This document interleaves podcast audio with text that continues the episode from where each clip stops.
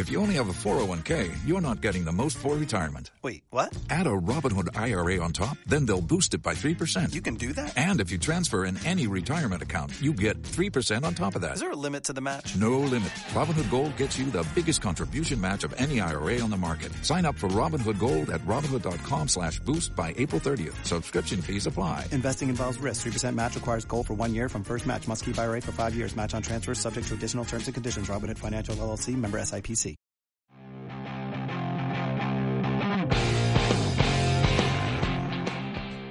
Más UEFA. En nuestra segunda temporada no nos olvidaremos de la Premier League, la Liga, la Serie A y la mítica UEFA Champions League. Más Fútbol Radio y un espacio para hablar sobre el mejor fútbol del mundo. Quien les habla es Camilo Sánchez y estamos en nuestro primer episodio de Más UEFA, como siempre con Camilo Vargas. ¿Qué más compañeros? ¿Cómo están? Feliz de, de grabar este episodio de Más UEFA, de esta nueva temporada de Más Fútbol, que se vienen cosas muy grandes. Y sobre todo con Juan Antonio Trujillo. Eh, hola muchachos, ¿qué más? Eh, sí, otra vez contento de venir a hablar de fútbol un ratico y pues darle eh, un espacio también a, al fútbol europeo, a las eliminatorias que no son del gusto de muchos, pero hay que hablar también de ellas. Claro que sí, Juan, y además un saludo para Diego Molina que nos graba en este momento en la cabina. Grande Diego. Empecemos entonces, como decís Juan, con las eliminatorias a la Euro 2020. Repasemos primero grupo por grupo. ¿Qué opinan del grupo A? Inglaterra, ¿muy fuerte o un grupo muy fácil? Yo creo que un grupo más bien relativamente fácil. Y creo que lo que más se habla del grupo fue el último partido de Inglaterra. Creo que fue algo bochornoso el hecho del racismo, lo que vimos. E Inglaterra supo dar la cara y meterle seis goles a, a su rival después de, de, los insultos que sufrieron. Creo que fue algo de que demostró gallardía a los jugadores ingleses. Y merecidamente van de últimos porque la verdad cuando uno ve las imágenes del estadio en Bulgaria, cuando hacen el gesto nazi, el saludo Hail, la verdad es que en serio uno se da cuenta que esas acciones manchan el deporte, pero como lo has dicho Camilo, creo que eh, la actuación de los jugadores de Inglaterra, sobre todo dentro y fuera de la cancha, dio un motivo de respeto y de orgullo por parte de su seleccionado. ¿O qué piensas, Juan? Sí, sí, no, ejemplar el comportamiento de los ingleses frente a, a ese tipo de comportamientos y creo que ya es el colmo pues a esas alturas de, del fútbol que todavía se sigan presentando ese tipo de cosas y no solo en Europa, eh, en todo el mundo aún se siguen presentando y pues una lástima. Eh, sí, la verdad es que sí, es un hecho lamentable, pero quisiera que rescatáramos algo positivo de ese grupo y es el tema de Kosovo. ¿Cómo ven a Kosovo? Porque la verdad era un equipo en el que nadie esperaba nada y está con probabilidades de entrar a la Euro. Sí, sí, eh, creo que algo que caracteriza casi siempre los, las eliminatorias de, de la del, de, la, de la Euro son eso, son eh, grupos muy desbalanceados. Siempre vamos a tener uno o dos favoritos por grupo que sabemos todos que van a ser seguros los que van a pasar. Pero sí, siempre vamos a encontrar equipos como Islandia, Kosovo, que bueno, Islandia ya sabemos que está dando de qué hablar. Pero sí, Kosovo no, no, no lo teníamos en cuenta y pues ahí está dando la pelea. ¿Y crees que le va a ganar a República Checa porque es el próximo partido que se va a dar en el grupo? Es un partido interesante, sí. Eh, República Checa eh, tampoco pues es un equipo tan importante como los, eh, los grandes de Europa, pero también siempre está ahí. Y sí, vamos a, va a ser un, un, partido lindo. Sí, la verdad, yo creo que va a ser un partido muy, muy peleado porque se está jugando la, la clasificación a la, a la Euro. Y siento que República Checa y Kosovo, con un punto de diferencia, va a ser un partido que se va a ir a muerte. Y como lo dijo Juan, el República Checa siempre ha sido un equipo que tal vez no sea el más grande de Europa, pero siempre ha tenido jugadores que han dejado la marca en las eliminatorias europeas. Recordemos a Kohler, el gigante que jugaba en el Dortmund, y a Rosiski. Es que la verdad han tenido grandes jugadores. Y en el grupo B, la verdad, me voy a muerte con Ucrania. Venía a tocarles ese tema porque vi jugar a Ucrania y dije, wow, nunca había visto dirigir a Shevchenko y sinceramente quedé totalmente sorprendido. No solamente le ganó a Portugal, que es una de las mejores selecciones del mundo, sino que lo hizo con categoría e incluso soportando media hora con un hombre menos. Sí, del, siquiera que viste el tema, porque la verdad yo creo que todos esperábamos que Portugal fuera primero en el grupo, pero vimos como, como Ucrania supo sacar adelante el grupo porque tiene cero derrotas en un grupo con el que está, como dijimos, compartiendo con Portugal, que se, se enfrenta contra el actual campeón de la Euro. Entonces, cre yo creía más bien desde mi punto de vista que Portugal iba a ser el primero, nunca me imaginé esta actuación de Ucrania. Sí, lo que veníamos hablando ahorita, o bueno, lo que venía diciendo, siempre vamos a tener un favorito por grupo. Eh, Portugal, obviamente, creíamos todos que iba a pasar eh, con facilidad. Cre perso personalmente creería yo que pasaría ese grupo, pero pues la verdad no fue lo que vimos. Eh, Ucrania con Shevchenko está dando de que hablar. Normalmente uno con los exfutbolistas no les va muy bien a la mayoría de técnicos así de primerazo, pero lo que está haciendo Shevchenko es fenomenal. Tiene una ventaja de puntos eh, cómoda sobre Portugal y pues bueno, vamos a, yo quiero ver qué puede hacer Ucrania en la Euro. Y yo para mí creo que, pues me adelanto porque les iba a decir que hiciéramos una dinámica que era cuál creen que será el equipo que sorprenda. Quizás si quieren la podemos hacer ya, pero para mí será Ucrania. Por jugadores como Zinchenko, Stefanenko, que lastimosamente se fue expulsado en el último partido con Portugal. Con el delantero que jugaba en el Sevilla, que no me acuerdo el nombre en ese momento, con Oplianka. Yarmolenko, con Oplianka. La verdad es un equipo muy interesante. Entonces creo, ah, y el brasileño nacionalizado, Marlos, el jugador del Shakhtar, que haciéndolo de 10 lo ha hecho muy bien, entonces creo que ese será mi equipo que para mí dará hay que hablar en la Euro 2020. Yo me iría con Polonia, yo voy a muerte con el equipo de Lewandowski, la verdad siento que es uno de los mejores delanteros del mundo y él y con, tiene considerado jugadores que no son de mucho renombre, pero jugadores buenos, tiene al arquero de la Juventus, a Chesney, a, a Genk, el central, y siento que es un equipo que también tiene 19 puntos, entonces a mi gusto siento que también va a dejar de qué hablar en esta, en esta euro. De estos grupos, eh, a resaltar lo que ya venía diciendo Islandia, me gusta mucho. Eh, Rusia, lo que vimos en el Mundial, está perfecto. Y me gustaría también el que ya veníamos mencionando, Ucrania, sí, creo que esos tres equipos van a dar de qué hablar en una euro que siempre, por lo general, siempre está eh, dominado por equipos de, los, de los de siempre, España, Francia, en fin yo voy a meter ahí la cuchara con el tema y también quiero que le prestemos atención a Dinamarca. Creo que el equipo danés ha, dejado mucho que hablar, tiene un jugador excelente como Eriksen y las actuaciones de Michael en el arco han sido muy recordadas a las de su padre y quién sabe, puede que, que, haga la misma gesta que hizo su papá en el 92. Pero yo te pregunto, ¿no debería estar Dinamarca de primero sobre, sobre Irlanda? Quizá, bueno, tiene un partido más, pero en realidad en un grupo como este, lo recordamos a nuestros oyentes, Irlanda, Dinamarca, Suiza, Georgia y Gibraltar, yo pienso que Dinamarca debería ser el primero. No debería tener problemas en avanzar en ese grupo. Sí, con figuras como Eriksen, como ya venía diciendo Camilo Casper Schmeichel, eh, son jugadores que sí, son individualidades que tienen que marcar la diferencia y, y coincidimos. Dinamarca tiene que estar en de primer lugar. Igual le falta un partido y no tiene ninguno perdido. Y también recordemos que Dinamarca hizo buena, buen mundial. El mundial de Dinamarca fue un mundial muy sobresaliente. Es que en realidad es un, es un muy buen equipo, tiene muy buenos jugadores, entonces también creo que pasará la Euro y si se mantiene el nivel, si se mantienen sus jugadores, creo que también puede conseguir una buena actuación, pero no nos saltemos el grupo C, que está una de las selecciones que más me gusta y es Holanda. ¿Cómo ven ustedes Holanda? creen que puede ser el Holanda de antes, de grandes figuras, leyendas, Robben, Van Persie, Snyder? Sí, yo creo que, que Holanda ha rejuvenecido su plantilla. Y se vio claramente en el partido contra Alemania que le ganaron 4-2. La verdad se notó la diferencia entre el cambio, que, el cambio generacional de Holanda frente al cambio de Alemania, que todavía eh, está dejando mucho que desear después de ese Mundial del año pasado. Y no me extrañaría verlo hacer muy muy buena Euro porque la verdad las eliminatorias como lo he dicho de Holanda han sido muy buenas y cuenta con figuras tal vez no son los mejores del mundo pero pues tiene al mejor volante de la de la Euro al Golden Boy y creo que esas cosas al final se están notando la diferencia en el equipo Claro que sí, la verdad es que yo creo que el papel de Frankie de Jong y sobre todo de Memphis ha sido totalmente determinante en los resultados de Holanda. Saltemos un poquito. Oh, Juan, ¿tenés algo que agregar del grupo de Holanda? No, no, eh, simplemente quería decir que me alegra mucho eh, lo que está sucediendo con Holanda y me gustaría, la, la pongo como campeona de la, de la Euro. Ya es, ya es hora de que Holanda gane algo. Eh, Palabras mayores con, no, no, no, no, no, estoy diciendo que Holanda va a quedar campeona, sino que me gustaría que quedara campeona. Juan, siempre tenés como ese toque de las frases que vamos a poner sí o sí en la página. Sí, sí. Eh, antes fue lo de cuadrado y ahora con Holanda. ¿Seguro que, es el campeón? No, eh, reformulo lo que quise decir, que Holanda quisiera que fuera campeona por el equipo que tiene y porque ya es hora de que gane algo, porque siempre están ahí, ahí a un pedacito de ganar se algo. quedan en la última instancia. Sí, y entonces este, esta generación que tienen es muy buena y ya es hora de que Holanda gane algo, se lo merecen. Claro que sí, repasemos de rapidez el grupo de Croacia, Hungría, Eslovaquia, Gales y Azerbaiyán. La verdad me sorprendió porque creí que Gales iba a estar un poco más arriba, apenas tiene ocho puntos, pero sobre todo se ratificó el tema de Croacia, que había tenido un buen mundial, no empezó bien las eliminatorias a la Euro, pero se mantuvo y ahora es primero. ¿Ustedes qué creen acerca de este grupo? Sí, sí, ahí está.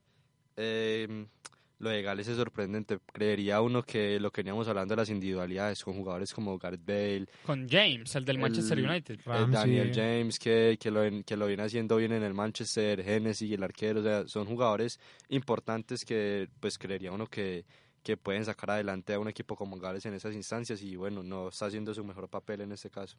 Pero pues yo creo que lo de Gales no es de sorprendernos. Cuando ha hecho un buen papel en eliminatorias Gales. No se clasifica Es a verdad, mundial, no se clasifica a Pero, Euro. pero en la era de Bale, al menos en el último tiempo, nos tenía acostumbrados a más cosas, creo yo. Sobre todo porque tenía jugadores que lo respaldaban, como decíamos, del caso de Ramsey, eh, Allen, el que jugaba en el Liverpool, el peludo que mucha gente en Inglaterra bromeaba porque se parecía a Pirlo.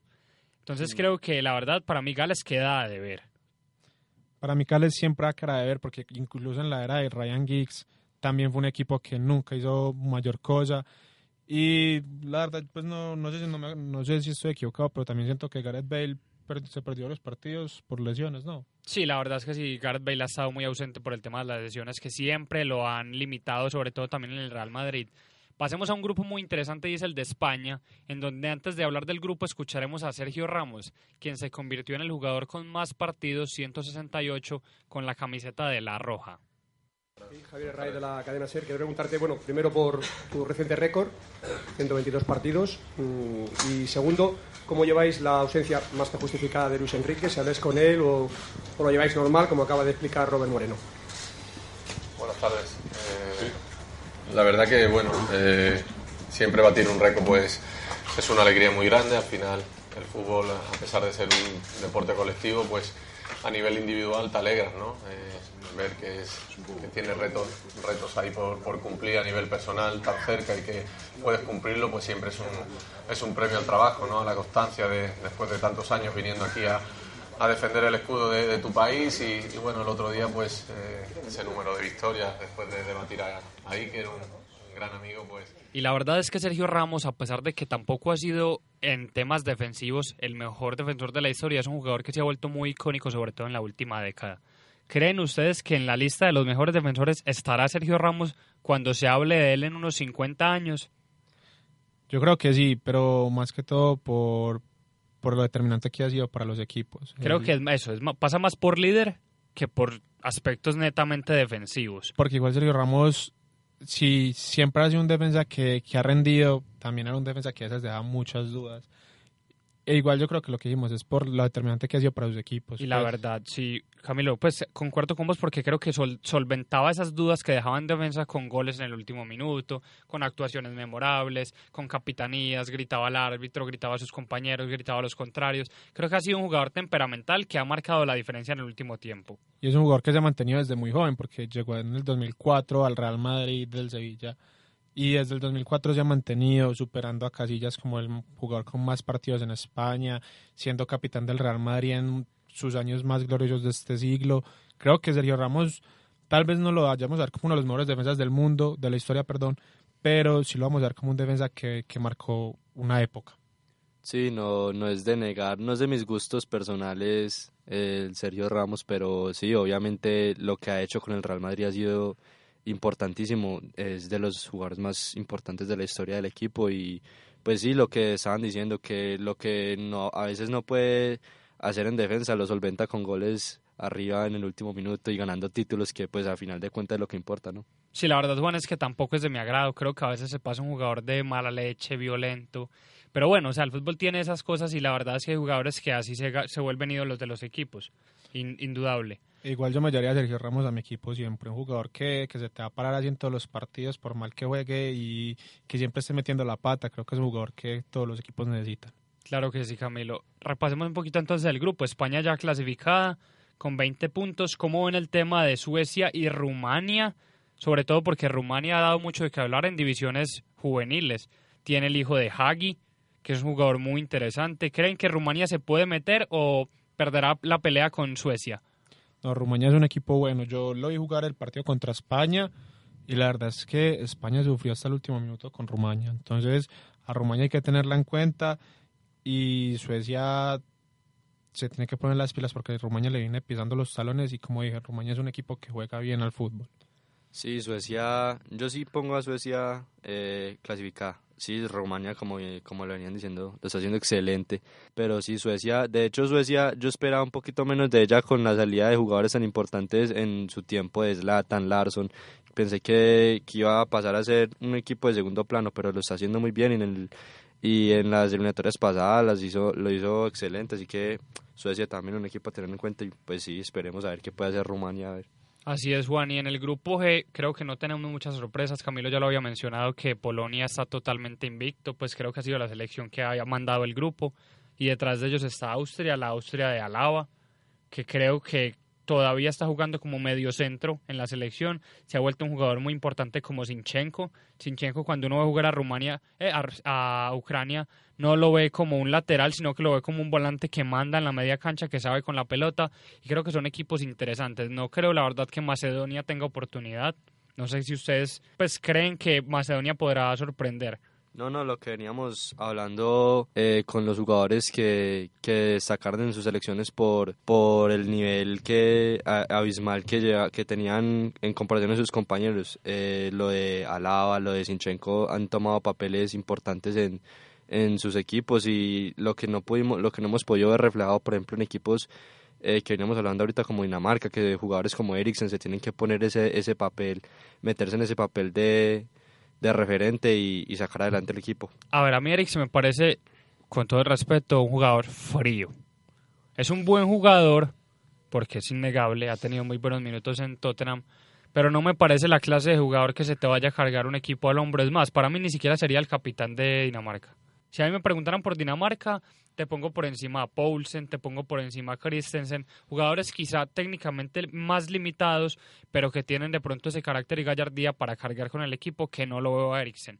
Yo concuerdo con vos, Camilo, de, que Eriksen es un jugador a veces frío, pero sí es un jugador que tiene su, toque. Y, sí, eso. Y en un minuto te puede resolver un partido, pero también tampoco lo veo como el capitán. Yo la verdad pondría por encima de la capitanía, como lo dije anteriormente, un jugador como es Michael. sí, creo que ese es más capaz. Michael es el candidato perfecto para ser el capitán.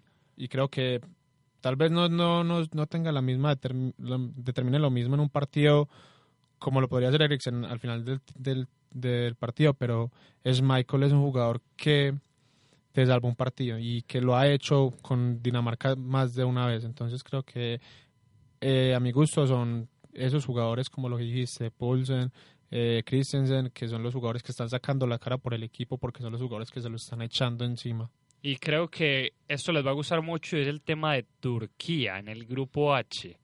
Lo vemos de primero y nada más y nada menos que por encima de Francia creen que terminará así el grupo. A mí la verdad me gusta, me, me, gusta que se den estas sorpresas, me gustan los equipos chicos, me gustan los equipos que no tienen responsabilidad y salen a proponer. Entonces me parece que el papel de los turcos ha sido muy, muy bueno y creo que deberían ratificarlo, avanzar a la euro como líderes y podrían dar de qué hablar tal cual como Ucrania. Este se nos había escapado porque la verdad es un equipo sorprendente.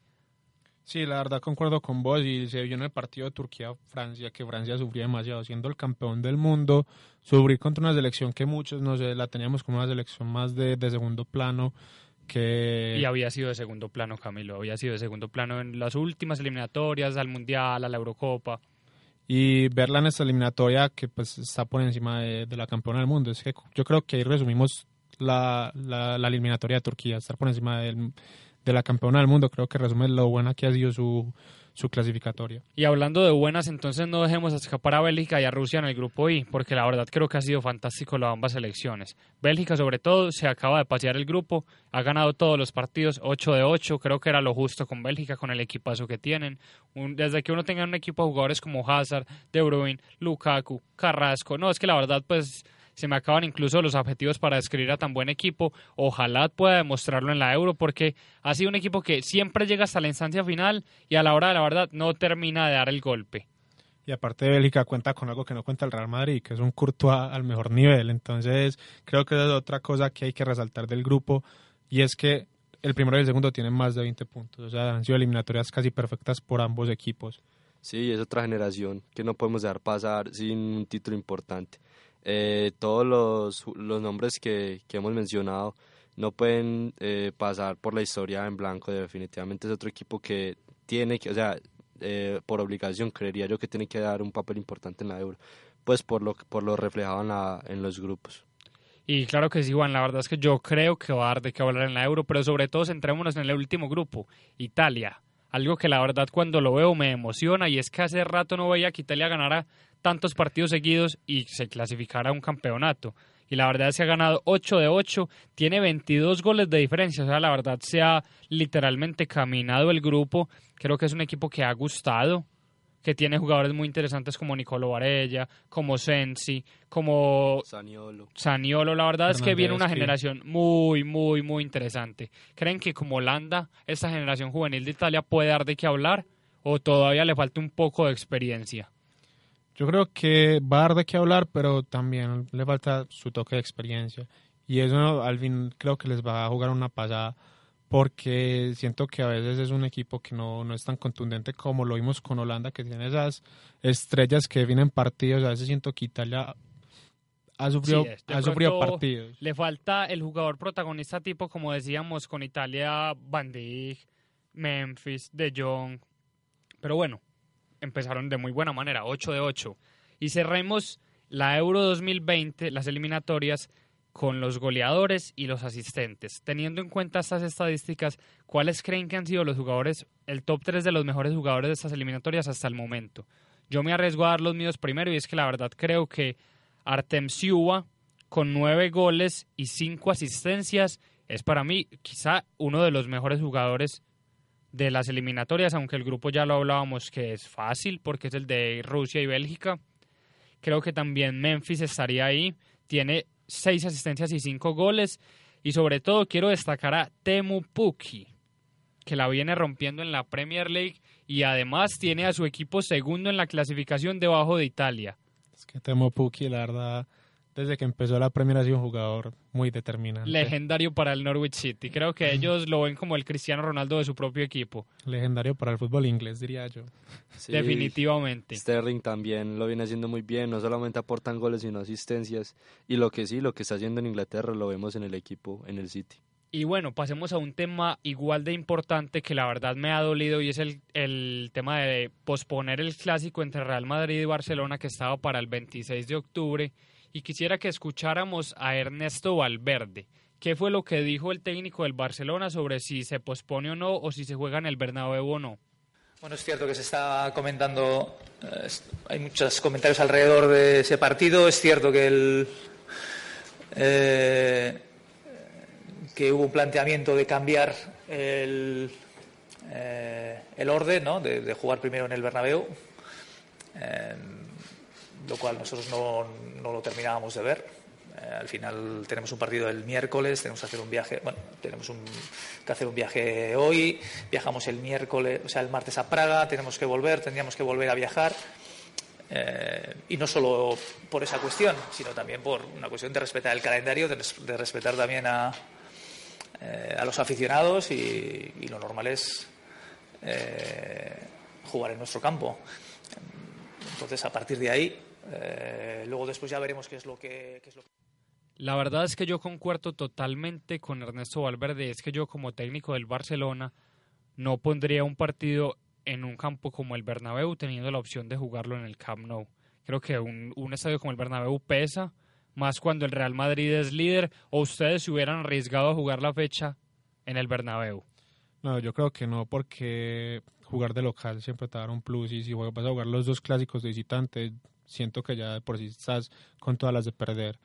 Y la verdad, me parece muy triste tener que posponer un partido tan grande como es el clásico por problemas políticos, porque ese es el problema más que todo por el que se está posponiendo el clásico, que es el problema entre los independentistas de, los de Cataluña con España que son los que han, nos han privado de, de, esta oportunidad de poder ver un clásico. Pero creo que la decisión ha sido buena y es que yo prefiero que se posponga a que haya una oportunidad de que la gente pues eh, sea maltratada, que no se viva el espectáculo, el espectáculo como debe Sí, vivirse. Que no se opaque por, por temas políticos, me parece que es una buena decisión poder aplazar el clásico porque aparte te va a brindar la seguridad a los jugadores y a la propia gente que ve al estadio. Sí, y es lo más, es lo mejor que se puede haber hecho, sí, porque la verdad no partido tan importante como estos, eh, lo mismo sucedió algo similar con el Superclásico, la final eh, pasada de Libertadores, no, pues obviamente no fueron por temas políticos, sino por cuestiones de, de, De hincha- violencia. Sí, pero sí, yo creo que lo mejor eh, era eso, posponerlo y bueno, finalmente eh, Messi en el Bernabéu, en el Camp Nou te va a jugar igual. Esperemos que sí, porque la verdad quiero que gane el Barça. Y para terminar, escuchemos a Zinedine Zidane, técnico del Real Madrid, sobre esta misma cuestión. ¿Aceptaría cambiarlo? ¿Qué piensa él sobre el partido? Yo sé que a vosotros os interesa este, este tema, pero al final eh, lo, lo que nosotros vamos a hacer es que nos digan lo que, ¿sabes? Cada uno y el club del Barcelona. Y nosotros la posición la vamos a tener. Si tenemos que jugar 26, vamos a jugar 26. Y si tiene que cambiar de fecha, nosotros lo importante es estar preparados cuando nos va a tocar jugar este partido. Lo importante es para nosotros es que toda la gente eh, estén cuando vamos a jugar este partido orgullo- orgullosos de, de- de- de- de nosotros. Nada más. Eh, sé que hay mucho debate, porque es lógico, porque, eh, bueno, eh, pero mi posición como entrenador de Real Madrid es esta. Nosotros, cuando va a tocar, vamos a, lo vamos a jugar y vamos a estar preparados para, para jugar. En la fecha que nos dirán Como vemos, creo que ambos técnicos han concordado en que el partido debe jugarse en las condiciones necesarias. Creo que es lo más sensato.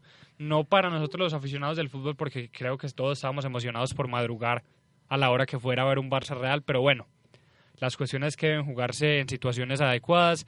Esto ha sido todo por el día de hoy en Más UEFA. Espero que nos sigan en arroba en Instagram y que nos dejen sus comentarios en Apple Podcast y en iVoox.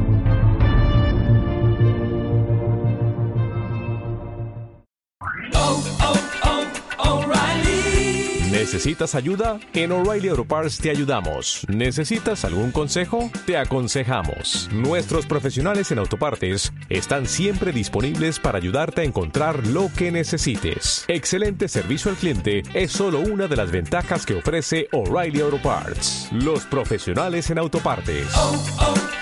O'Reilly Auto Parts.